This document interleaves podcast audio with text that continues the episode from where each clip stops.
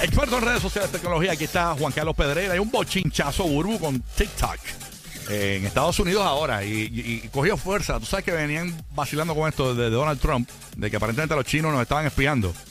Eh, y aquí está Juan Carlos Pedrera que nos trae información valiosa. Buenos días, Juan. Saludos.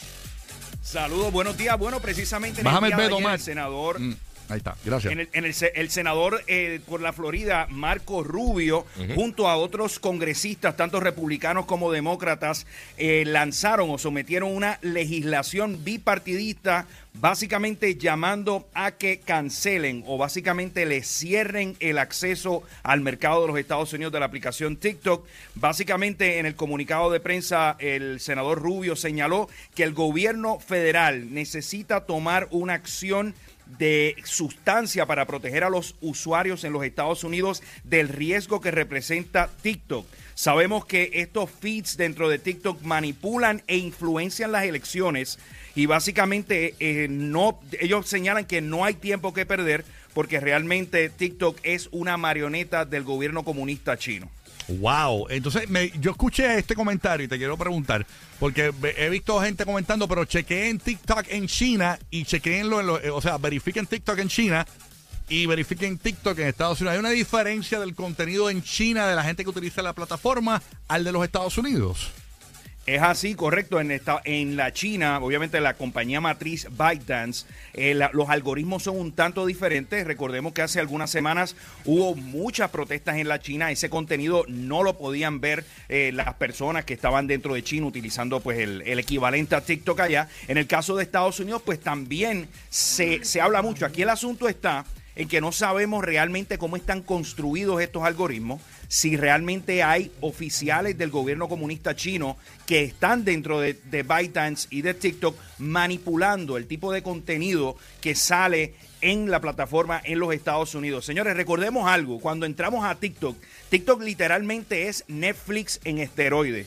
Uno tal vez entra a ver por par de minutos y cuando uno se da cuenta ya uno lleva muchos minutos viendo ese contenido que es altamente adictivo. Entonces, si partimos de la premisa que la red social más popular ahora mismo en el mundo entero es TikTok, creo que, que aquí pues va a estar interesante, claro está. Estos congresistas se van a enfrentar a electores que son usuarios de esta plataforma de TikTok. Estamos hablando que a nivel de los Estados Unidos, lo que es ese demográfico de 13 a 24 años, se utiliza más TikTok que YouTube y se me hace muy difícil que haya una prohibición absoluta.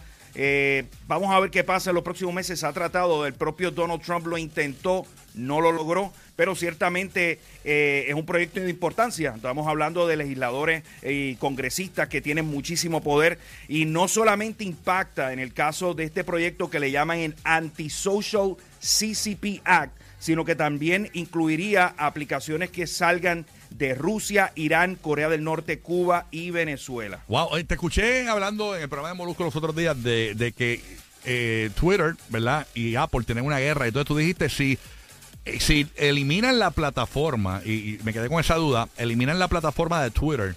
Estoy cambiando el tema de lo de TikTok, ¿no?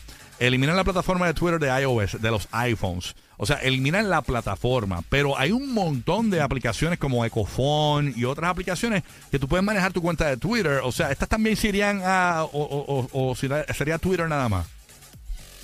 Bueno, si se logra demostrar de que en efecto un Ecophone o un eh, Hootsuite, etcétera, eh, está violentando esos eh, reglamentos que tiene Apple, pues potencialmente se pudiese ir enredado, pero a mí también se me hace bien difícil que Apple vaya a hacer esto y una nota que está eh, saliendo en los medios eh, de tecnología en los días de hoy es que básicamente Apple está preparándose para permitir que App Stores que no son de Apple puedan conectarse al iPhone. Esto es básicamente en respuesta a una legislación de la Unión Europea que se llama el Digital Market Act, que básicamente está eh, eh, tratando de darle un poquito de mayor apertura, de que no haya este monopolio que en este caso tiene Apple y permitan a otras aplicaciones poder acceder a los iPhones. Esto es muy similar a lo que actualmente hay aquellos que son usuarios de Mac que puedan instalar aplicaciones directamente de un website de un desarrollador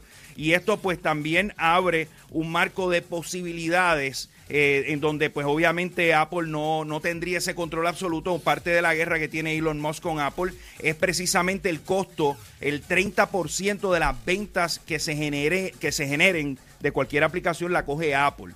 Y sepan que a partir del próximo lunes, ya lo que es el sistema de verificación de Twitter se supone que finalmente se ha lanzado y estaría costando unos 8 dólares si lo haces a través de web y 11 dólares si lo haces a través de iPhone. Así que básicamente aquí vemos esa diferencia. Esto, esto, también está ocurriendo con aplicaciones como Netflix y como Spotify, en donde uno se suscribe dentro de la página web y le sale mucho más económico que a través del app. Así que está la cosa ahí caliente y el drama de Twitter no, no se detiene. Wow, increíble. Así que vamos a ver qué pasa con Twitter y las movidas erráticas. Bueno, erráticas de lo que pensamos, de que puede estar tomando Elon Musk. Bueno, ya, ya no es el hombre más rico del mundo. Sea, ya bajó. A segundo lugar. Está a segundo, segundo lugar, pero como quiera, bajó de, casi 300 mil millones de dólares que tenía, ya están ciento y pico. Oye, diga, las acciones de Tesla han caído este año nada más 55%. Ya hay dueños de acciones de Tesla que están molestos porque parece que Twitter es una gran distracción para Elon Musk. Y esto pues, está provocando pues, que obviamente el valor de las acciones, sin duda, Elon Musk está demasiado enfocado en Twitter. Ya hay rumores, incluso el propio diario de New York Times publicó hoy de tres personas que trabajan dentro de Twitter que al parecer Twitter no ha pagado su renta en las oficinas centrales en San Francisco durante las pasadas semanas. También eh, al parecer están aquellos empleados que votaron, que le habían ofrecido unos paquetes para irse, al parecer también quieren como que echar para atrás. Parece que la situación de económica a nivel de cash ahí adentro está complicada. Increíble, así que de verdad que eh, este mundo de, las redes sociales y todo, de los negocios, es complicado, ¿no? ¿Hay algo más que te quede por allá, Juan? Oye, por último, hablando, volviendo para el tema de TikTok, TikTok está haciendo, todavía no está disponible, pero esto me parece que es un paso. Mira, dicen que el problema, de TikTok, el problema de TikTok es el challenge de, punto 40. Ese es el problema de TikTok más grande ahora mismo, dicen que. siempre ese, hay demasiados problemas. Por favor, yo tengo una amiga, tengo una amiga mía, se llama Shalimar Rivera en Puerto Rico, una animadora de Puerto Rico, ha hecho el challenge de, de, de punto 40. Yo me puse a ver en su cuenta. Papi, lo ha hecho como 7 o 8 veces, el mismo challenge con diferentes amigas. Y yo, mano, no se rompe la rodilla. Está dura. Oye, porque pues, Chalimar, que, Chalimar que preste oreja porque hay un cambio. Ahora TikTok al parecer está haciendo pruebas para que no solamente sea en formato vertical el video, sino que te permita poder hacerlo en formato horizontal. Pero qué raro, porque ahora mismo con YouTube. hemos visto como, para competir con YouTube, pero hemos visto que Instagram se movió el vertical. 100%. 100%. 100% el vertical. Entonces me siento como en los viejos tiempos cuando la gente grababa vertical. Sí, sí, eh, sí. ahora hay que para, todo... para las entrevistas es horrible. Eh, sí, es malísimo. ¿Por qué, Buru? ¿Por qué? Porque no me gusta cómo luce este de manera vertical. Me gusta horizontal. No, yo odio el zoom que me, cuando me suben aquí a, cuando me suben aquí a las páginas de la emisora, de que me ponen ese zoom ahí, oye, yo me veo más feo de lo que soy. No, yo me veo como una cara cuadrada, una cara gigantesca. Fatal, fatal, fatal. y fíjate, muchas de las aplicaciones que hay de, de, edición, tanto en iOS, Android y aplicaciones como, como DaVinci Resolve y eso, programa, eh, ya ahora te están dando muchas opciones de editar vertical. O sea, literalmente para tener este formato. Esto, es como las modas, que ahora volvieron los bell buttons, o sea, es eso. lo que pasa es que el, todo el mundo ve el celular, pero la mayoría de la gente lo viraba antes. Yo no entiendo cuál es la estupidez. Se pierde un montón de calidad. Pero entonces me dice que TikTok viene vertical ahora para competir con YouTube. Eh, horizontal. horizontal. horizontal, horizontal, para competir con YouTube, porque ellos hace, hace algunas semanas eh, están permitiendo subir videos de hasta 10 minutos.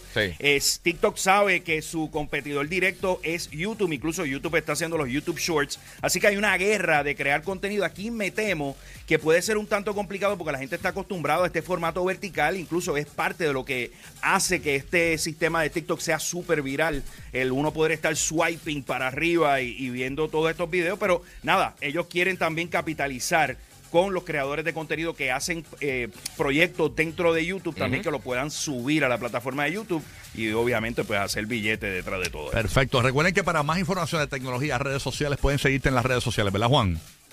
Eso es así, Juan C. Pedreira, y los miércoles estamos aquí poniéndolo al día. En el Gracias, Juan. ya lo sabes, duro aquí en la Florida Central y Puerto Rico.